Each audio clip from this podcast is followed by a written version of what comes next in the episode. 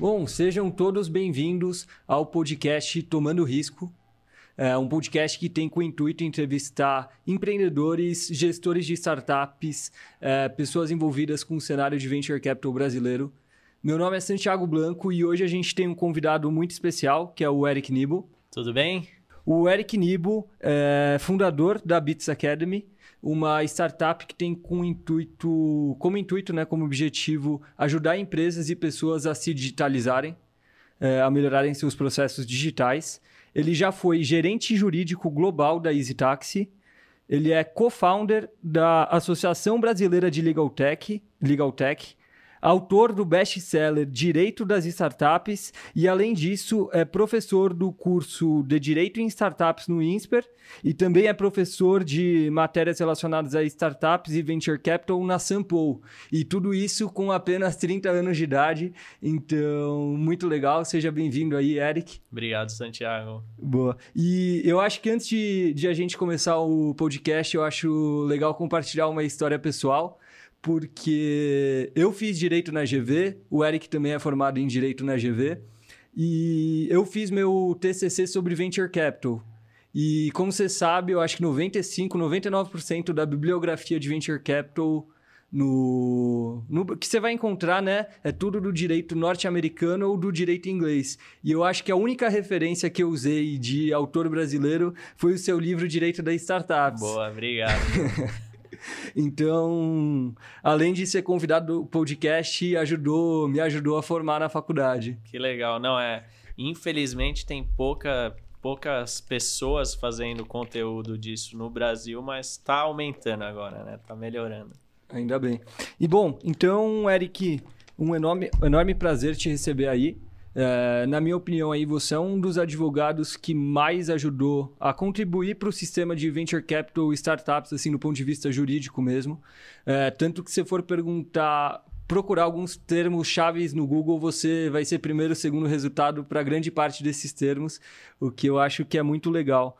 Mas vamos lá, você fez GV então. Quando você fez GV, Teve algum motivo especial pelo qual você escolheu o curso de Direito na GV, que é um curso um pouquinho diferente dos outros? Você já pensava em empreender quando você entrou na faculdade? Qual que foi o racional dessa decisão? É, na época que eu entrei na faculdade, eu estava vendo ainda o que, que eu queria. Antes de entrar na faculdade, eu queria educação física, gastronomia ou direito. Aí eu notei que direito era onde eu ia conseguir é, bancar as contas. É, na época não tinha muito essa coisa de personal trainer ainda e tal. Então eu fui para esse caminho. Quando eu fui escolher a faculdade, eu acabei optando pela GV por causa do histórico em relação a negócios. Uhum. É, e aí a grande questão era que era uma escola nova, teoricamente teria algum grau de inovação e ninguém tinha sido formado lá ainda. Então eu entrei na quinta turma, que ia ser o, o fechamento de um primeiro uhum. ciclo, né?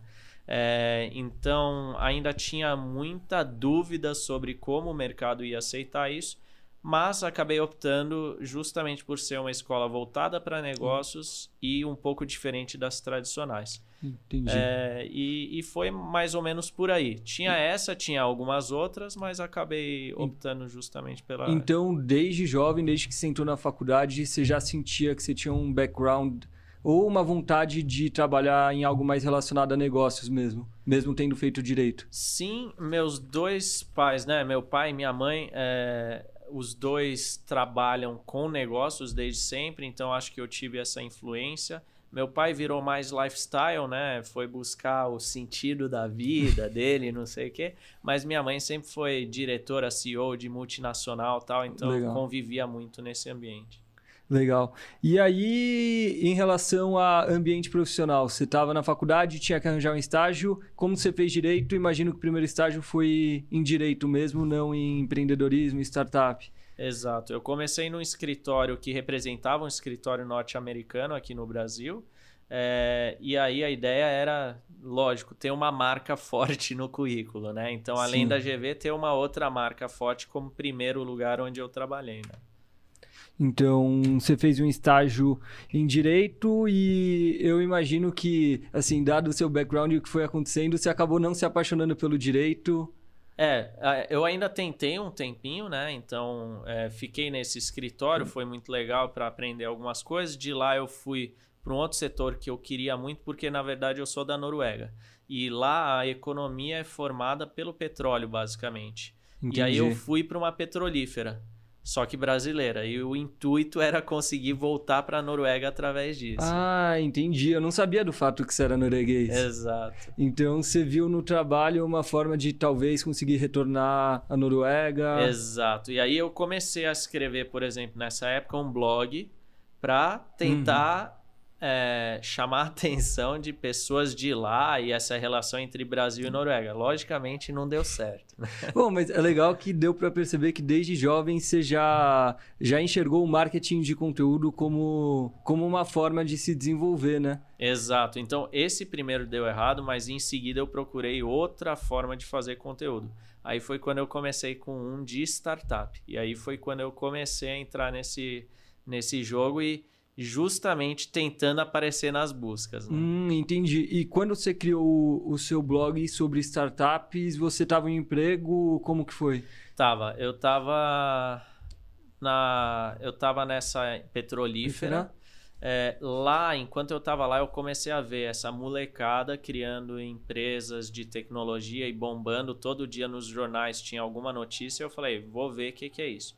Aí comecei a estudar como você falou, só tinha coisa dos Estados Unidos. É. É, e aí eu comecei a ler aquilo e tentar fazer com que aquilo fizesse sentido no Brasil. Aí eu comecei a analisar, comecei a escrever o que, que eu achava dentro do blog. E a partir daí começou muita gente a me procurar, porque era praticamente eu e mais dois só que, que escreviam sobre isso. É, e aí, conforme a galera foi me procurando, eu fui me aprofundando cada vez mais indo para eventos, etc. Até que um dia dois programadores me procuraram e pediram para eu ser sócio deles para a gente criar uma fintech. Aí foi onde começou tudo. Ah, então é, é legal, né? Que eu, eu imagino que era um nicho que não devia ter muita pesquisa assim em termo absoluto, mas como você se posicionou dentro, como uma referência né, dentro de um nicho que realmente não tem tanto volume, mas o público é muito qualificado, Exato. você conseguiu já com o seu blog virar uma autoridade porque tinham poucas pessoas falando, você devia fazer um conteúdo legal que era bem ranqueado no Google e já se posicionou como autoridade. É, aí exatamente por causa dessa qualidade do conteúdo, aí dois portais que falavam sobre startups me procuraram para eu escrever para eles. E aí eu comecei a virar colunista desses dois portais. Aí deu mais força ainda para esse conteúdo. Aí foi gerando cada vez mais autoridade. Exato. E essa primeira fintech que você citou, deu certo? O que, que aconteceu? Tá rolando até hoje. É, eles estão, inclusive, é, com clientes, tem busca é, pelos investidores.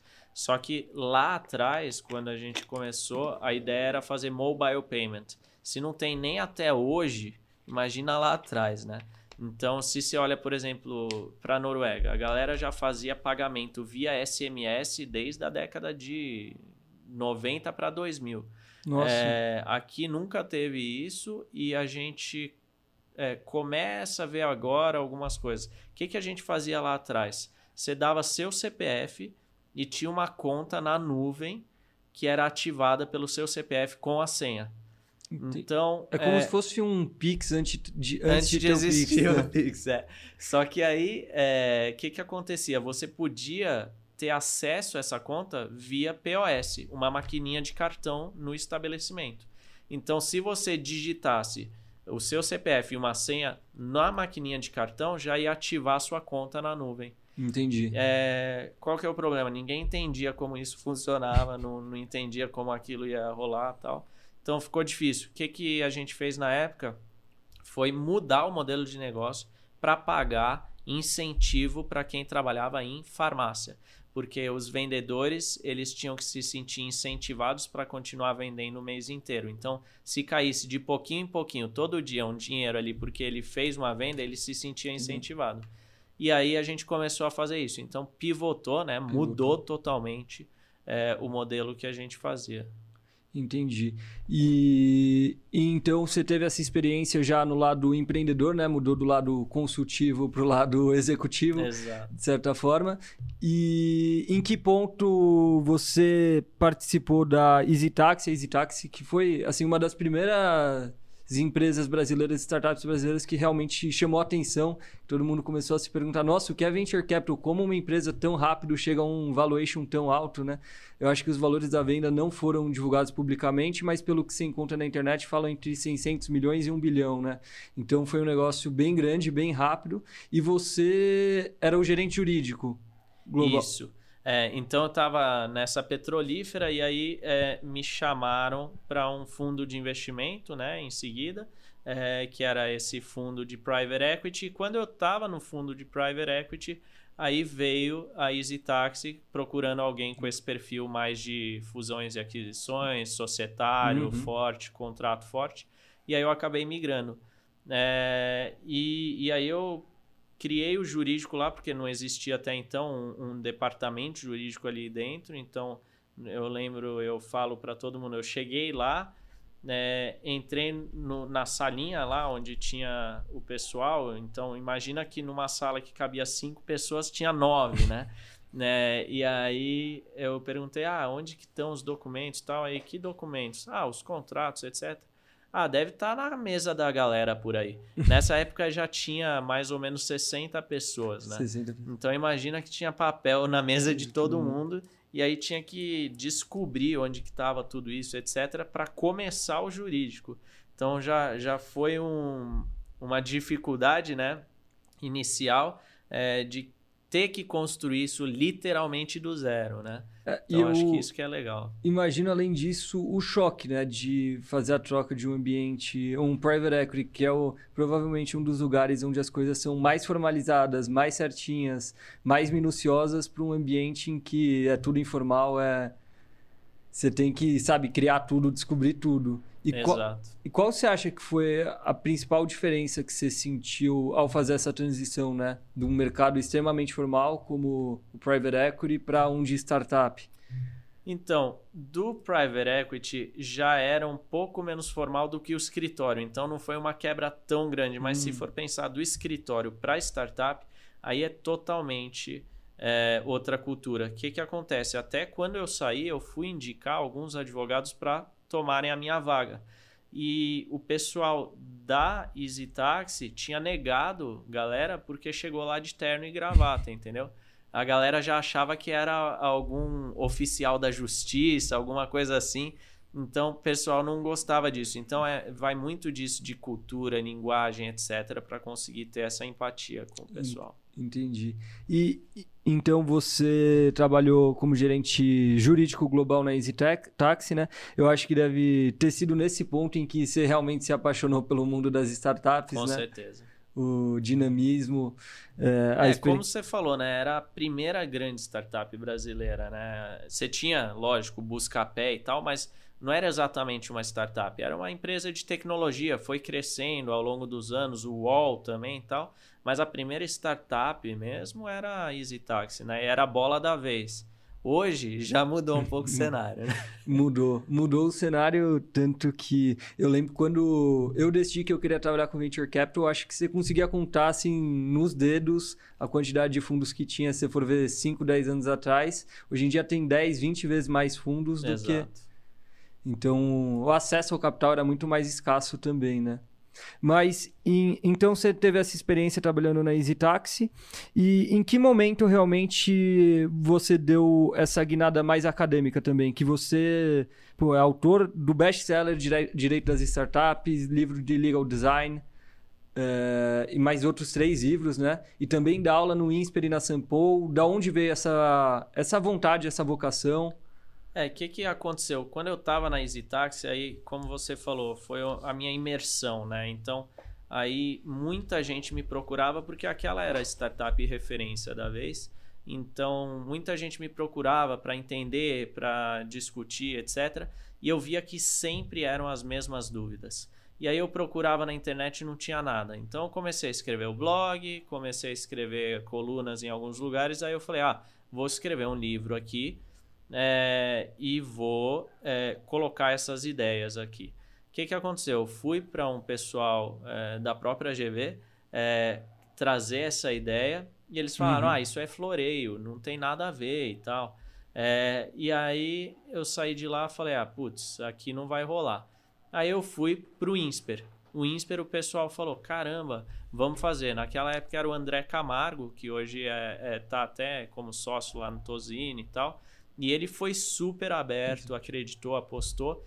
E aí, nessa época, eu já tinha feito um livro com um pessoal que pensava igual. Então, tinha alguns advogados no Brasil que já olhavam para a startup também e a gente se juntou para fazer um primeiro livro, justamente porque a galera achava que falar de direito para startups era floreio. Então, a gente fez um livro juntos para ganhar mais força. Entendi. E aí fez esse primeiro livro, foi pela editora Juruá. Esse livro bombou. E aí em seguida veio a Saraiva, querendo fazer um mais robusto, é, porque o primeiro era uma coletânea de artigos para quebrar essa barreira e esse segundo era mais aprofundado, né? Agora da Saraiva. E foi esse que acho que até hoje o pessoal consome muito, né? É, e, e, é legal que deu para perceber que você foi uma das pessoas que realmente criou o mercado jurídico, né? Que tinham pessoas querendo saber, é, tinha pessoa buscando informação, mas não tinham muitos profissionais especializados ou quem era especializado realmente não produzia conteúdo para internet. Exato. E aí você viu essa falha de mercado e supriu. Foi, é, foi uma startup, de certa Exato. forma, né? Você tinha uma tese, fez o MVP, que era o blog, e depois o produto foi o livro. É, e até antes disso, né? Era muito difícil você ver advogados dentro de startups. Então eu mesmo só entrei na Easy depois de quatro anos que ela já existia, né? Ah. Então você nota que naquela época o pessoal não ligava muito para essa questão jurídica. Só que conforme o mercado de venture capital vai crescendo e o mercado vai se amadurecendo, aí começam a ter exigências. E aí uma dessas exigências é o cuidado com a parte jurídica, porque isso depois vira um risco Vira. e para o investidor ele vai avaliar esse risco e aí é onde o empreendedor perde. Porque na hora de avaliar a empresa, ele vai precificar o risco e aí você consegue captar menos dinheiro ou então você abre mão de mais participação do que deveria porque a sua avaliação cai. É, e eu acho que ainda, principalmente no modelo de negócio de startup, onde muitas vezes você está criando um produto numa linha cinza de legislação, Exato. ou de certa forma quebrando certas legislações, né? Você tem que ter um amparo jurídico muito forte, não tem como querer sair fazendo e ver o que dá depois, né? Exato, é exato. Claro... E a gente viu muitas quebrando, né? Uhum.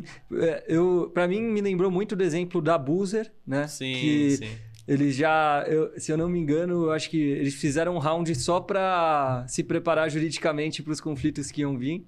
É, mas também eu acho que da Easy Taxi era um menos controverso que do Uber, sem dúvidas, mas de certa forma eu acho que ainda devia ter muita gente que devia criticar ou ver algumas falhas jurídicas, né? É, o problema foi quando o Uber entrou no Brasil. Então a gente estava focado muito em táxi, né? No Brasil, lógico, a Easy Taxi era a única que operava em vários países, né? Brasileira.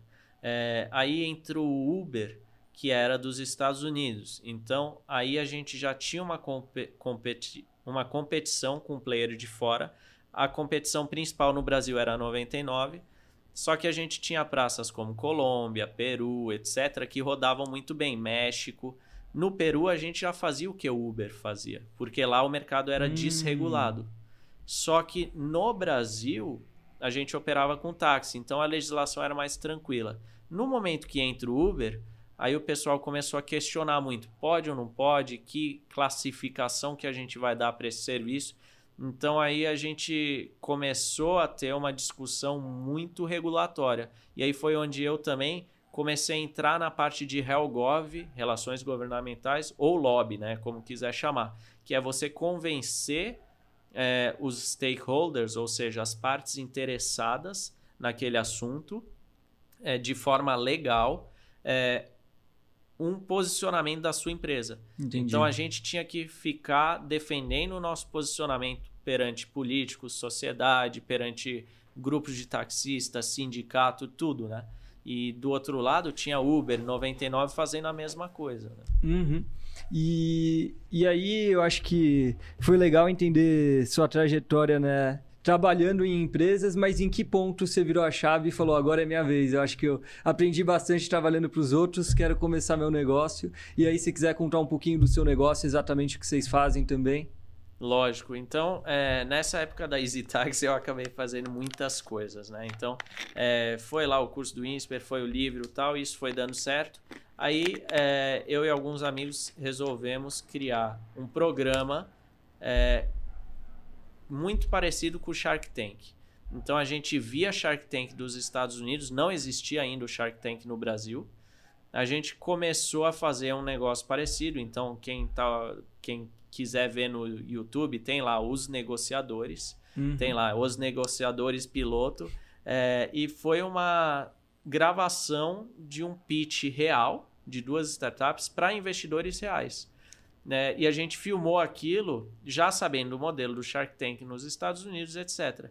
A gente começou a negociar com várias é, mídias aí e de repente tudo esfriou. Foi quando a gente descobriu que o Shark, Shark Tank estava vindo para o Brasil. Ah. Então aí foi uma das tentativas. Depois disso, a gente abandonou esse projeto porque ninguém queria competir com a Endemol, que era a dona do Shark Tank. É, aí a gente passou a fazer uma consultoria 360 para startups, só que a gente notou que também as startups não estavam dispostas a pagar por isso. É, então a gente acabou abandonando um pouco esse modelo. É, só que eu acabava prestando muita consultoria porque o pessoal me procurava. Então, em determinado momento, eu falei: caramba, eu estou recebendo tanto por essas consultorias que talvez valha a pena viver disso. E aí eu fui Entendi. virar sócio de um escritório. É, nessa primeira vez eu estava como vendas. Depois de um tempo saí de lá e virei head de inovação de outro escritório, porque eu queria continuar trabalhando com coisas que não fossem só relacionadas a direito. É, só que a cultura desses escritórios ainda era muito jurídica. Então chegou um momento que eu falei: ah, é, não faz mais sentido eu continuar é, sendo só advogado, eu quero empreender também. Então aí foi quando eu criei o, uma startup. Então nessa época do escritório eu já tinha feito uma startup com o dono desse escritório. Né? Também a gente tinha visões diferentes do que, que deveria ser e tal. Então chegou ali em, no final de 2019, eu falei, agora eu vou criar a minha sozinho, etc. E foi quando eu encontrei minha sócia. Então eu encontrei a Mariana porque eu fui dar um curso em Recife é, e aí ela quis repetir esse curso lá em João Pessoa. E foi quando eu conheci ela e a gente decidiu abrir juntos. Então a gente criou a Bits Academy, que era para fazer a transformação digital de outros negócios, para digitalizar outras empresas. Porque a galera tinha muita dificuldade em fazer isso. É, então eu percebo que muitas vezes a gente vê empresas grandes tentando ir para o digital e pecando, fazendo coisas erradas, se comunicando Sempre, de forma errada com o público. Então é isso que se ajuda. É, hoje qual que é o problema? As empresas grandes ou pequenas, né? A gente atende pequena, média e grande. É, as empresas não sabem por onde começar, então demora muito para fazer alguma coisa. O segundo ponto é que, uma vez que elas entendem que precisam começar, gastam muito porque não sabem o que cada tecnologia faz, o que, que elas efetivamente precisam. Então, tem um desperdício de dinheiro. Uhum. E o terceiro ponto é que, depois que começa, ninguém sabe usar aquilo. Então aí a gente começou a ver essa ineficiência muito grande, porque eu já prestava essas consultorias, a Mariana também via lá no estado dela também é, a dificuldade das empresas entrarem para o digital. A gente falou, bom, vamos criar um processo para isso, amparado em tecnologia, para fazer essa digitalização. Entendi. Então, então você enxergou o problema baseado na sua experiência, nas consultorias que dava, é, pensou numa solução e que tipo de serviços você oferecem hoje em dia para a empresa? É, hoje em dia a gente é, é um processo, né? Então a gente pode criar o seu produto digital. Então vamos imaginar que você hoje é um mercadinho de bairro. É, na pandemia ou até sem pandemia, tem um limite do quanto você consegue vender, uh, tem dificuldades ali de você atrair clientes porque tem concorrência, etc. Então, a gente te ajuda a criar esse seu negócio no mundo digital. Entendi. Então, aí a gente desenvolve ali. Uma vez que você tem o produto digital, você também precisa saber vender isso. Então, aí a gente entra com dois componentes, de vendas e marketing digital. Uma vez que você conseguiu criar esse produto digital e agora sabe vender, agora está na hora de digitalizar tudo. Aí a gente entra com os outros processos digitais para que a empresa realmente se torne digital. Uhum. E aí vai desde clientes pequenos, como o que eu mencionei de um mercadinho, ou até as maiores empresas do Brasil. A gente hoje já atende empresas fora do Brasil, já atendeu governos. Então, é, tem de tudo. Então, uma coisa que eu queria saber, não sei se você pode compartilhar ou não, mas algum case legal de, de clientes? Sim, sim, tem muitos. É, depende muito do que, que cada cliente é, uhum. contratou, né? Então a gente hoje é líder num segmento que também foi a mesma coisa. Não tinha nada sobre isso no Brasil, tal. A gente começou a criar conteúdo, começou a se posicionar, que é o legal design que é eu fazer com que os documentos jurídicos que a maioria das pessoas não entendem se tornem fáceis de entender. Sim. Então, é, a gente tem uma construtora que a gente atendeu e eles refizeram todo o processo de compra de imóveis deles é, com legal design. Então, antes a pessoa tinha que ir até o stand, assinar, aí voltar para casa, pegar documento, levar para o stand, aí faltava documento, voltava e tal, e demorava um absurdo. Uhum. A gente ajudou essa empresa a criar os documentos de uma forma que sejam fáceis de entender, possam ser assinados eletronicamente, e aí todo o processo de compra e venda melhora. Mesma coisa em um dos maiores bancos do Brasil aqui. Eles tinham uma dificuldade porque a, os clientes enxergavam eles como burocráticos. Então a gente foi lá e alterou todos os documentos ali de uma determinada área para melhorar essa avaliação do cliente sobre o banco. Entendi. É, tem outros onde a gente criou o produto digital deles mesmo, né? Criou uma plataforma, um aplicativo, alguma coisa. E aí, no meio da pandemia, por exemplo, os médicos não podiam fazer reuniões para discutir câncer, por exemplo. Qual que é o problema? O câncer não vai parar por causa de uma pandemia. Então, os médicos precisam discutir os avanços dessas doenças. A gente criou uma plataforma como se fosse o Zoom para que os médicos pudessem discutir isso em um ambiente seguro, porque o Zoom na época estava com as discussões sobre vazamento de dados na China e etc. Então, a gente tem cases em diversas áreas. Né? Legal. Né? E, e, só por curiosidade também, tem algum benchmark americano, europeu, ou realmente isso veio assim da sua cabeça? Acho que, claro que de certa forma a gente sempre acaba buscando inspirações em coisas que a gente já viu ou não, mas tem algum tipo de benchmark ou não? É, assim, o é... que, que acontece? Veio da nossa cabeça, esse processo, por exemplo, veio da nossa cabeça porque a gente começou dando aula. A gente não fazia nada disso antes da pandemia. Mas a gente começou dando aula. Aí a gente via que os alunos depois não, aplica, não aplicavam o que a gente ensinava, é, por falta de tempo, preguiça ou dificuldade de implementar. Aí a gente passou a implementar junto com eles. E aí a gente começou a ver essas necessidades. Hoje, mais maduros, a gente vê que a gente é uma versão menor do que, que seria uma Accenture ou ThoughtWorks que são duas consultorias globais que fazem esses processos de digitalização também. Né? Entendo. Legal. E quais são os planos para o futuro? É, agora, depois de praticamente um ano e meio de pandemia, né? A gente. Você roda... começou bem na pandemia? É, eu comecei três meses antes. Então, janeiro de 2020, três meses depois, março, a gente teve que entrar para o digital ali de não estar tá mais fisicamente. A gente já era digital, mas agora não podia mais estar tá fisicamente. E foi quando a gente começou a desenvolver esses outros produtos. Né? É, hoje, qual que é a ideia? A gente quer, dentro da nossa empresa, a gente quer ter todo o processo 100% digital. Hoje a gente ainda tem bastante interferência das pessoas, da equipe, dentro dos projetos. A gente quer que isso se torne cada vez mais digital, digital possível.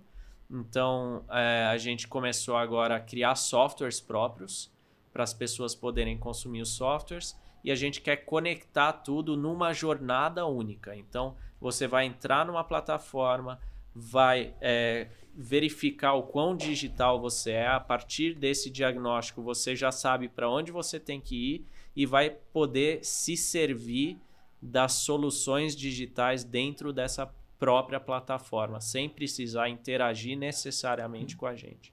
Entendi. Então é, é bem ambicioso o plano. É, aí agora a gente está tentando juntar capital, está buscando investidores toda hora para poder fazer isso se tornar realidade. Porque, como você disse, a equipe tem que parar para criar esse plano ambicioso, para criar tecnologia, para poder é, trocar essa roda do carro com o carro andando. Então é, é corrida, né? Mas só para entender a situação, então até agora você foi no Bootstrap, né? Bootstrap, para quem não sabe e está assistindo, é uma startup que é feita somente com capital próprio, né?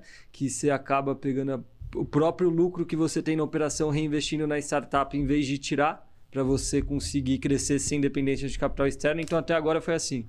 Até agora foi assim e aí a, a, a gente foi muito feliz porque hoje a gente já conseguiu acumular o equivalente a três meses de vida dentro do nosso caixa. Então a gente está conseguindo acumular é, capital mesmo seguindo no bootstrap. Então isso é muito legal. Legal. E você pretende rever essa estratégia no futuro ou não? Quer continuar no Bootstrap ou você pretende conversar com investidores financeiros? É, na verdade, hoje a gente já está conversando com investidores, vendo quem que tem interesse em, em investir nesse nosso negócio. A dificuldade aí volta para a história do Venture Capital, né? Então, quando a gente olha para fundos eles têm teses que focam em consumo de muito capital, que Sim. demora para voltar ou ter um retorno lucrativo. É, e aí nossa tese foge um pouco disso, porque a gente já é lucrativo, a gente não precisa de muito capital, é, então as teses dos fundos não casam muito com isso. Aí agora a gente vai é, buscar pessoas físicas, investidores anjo, ou empresas que sejam estratégicas para a gente. Então, empresas que acreditam nessa necessidade de digitalização e empresas que querem investir nisso que a gente acha que é o futuro. Né? Entendi. Esse modelo de negócio que você está descrevendo, né? Me lembra um pouco uma consultoria, obviamente, mas também me lembra um modelo de negócio que eu fiquei sabendo pela primeira vez que existia isso faz pouco tempo, que é Team as a Service. Eu não sei se você é, já. É praticamente isso. Porque, assim, você tem os departamentos de inovação sendo criados. Essas pessoas dificilmente têm uma experiência muito grande em digitalização. É, só que as empresas estão sendo forçadas a criar esses departamentos. E aí o time interno tem uma dificuldade de conseguir executar tudo o que eles precisam executar. Então, basicamente, nós somos as pessoas que vamos fazer essa transformação é, nas empresas. Exatamente. E querendo ou não, empresa grande ou pequena, todo mundo vai ter que se digitalizar. A gente parte de uma teoria de um cara chamado Rogers, é, que lá pela década de 60 ele criou uma curva de difusão da inovação. Ele fala que existe um tempo diferente para a adoção da inovação de cada pedaço de uma sociedade. Então eu tenho as pessoas inovadoras, que são um pedaço muito pequeno da população. Eu tenho as pessoas que aderem cedo às tecnologias, que a gente chama de early adopters, Sim.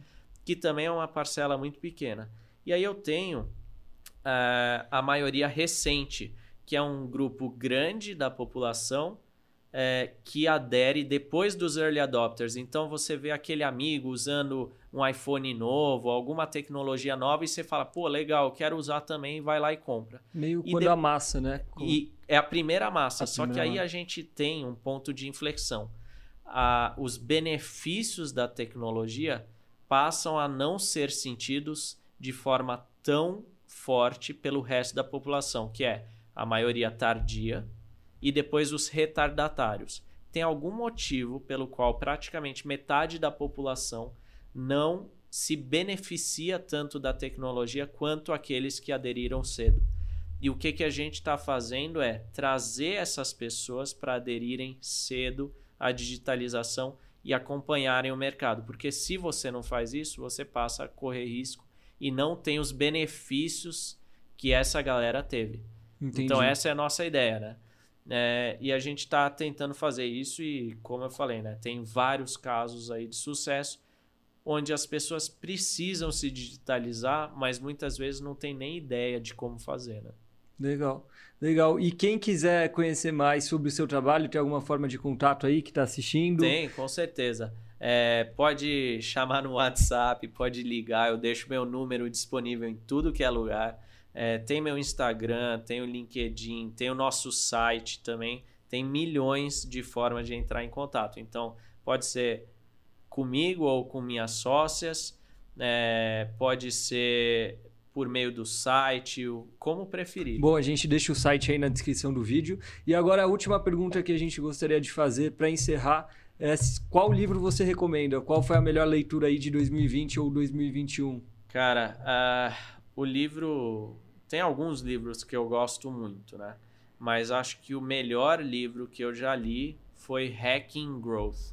É, Esse é, é muito bom. É um mesmo. livro que fala de growth hacking, né? Então é como eu hackear o crescimento. E aí isso vai muito da cultura de quem é digital, né? Então acho que esse livro deveria ser lido por todos. Deveria, eu já li também, eu também acho muito bom assim, tá no meu top tier, é sem isso. dúvida nenhuma. Então, obrigado pela sugestão. Quem está acompanhando, recomendamos a leitura. É, Eric, muito obrigado pela presença. Obrigado você pelo convite. Acho um que a conversa ficou muito legal, deu para aprender bastante sobre a história. E é isso então. Obrigado. Abração. Viu?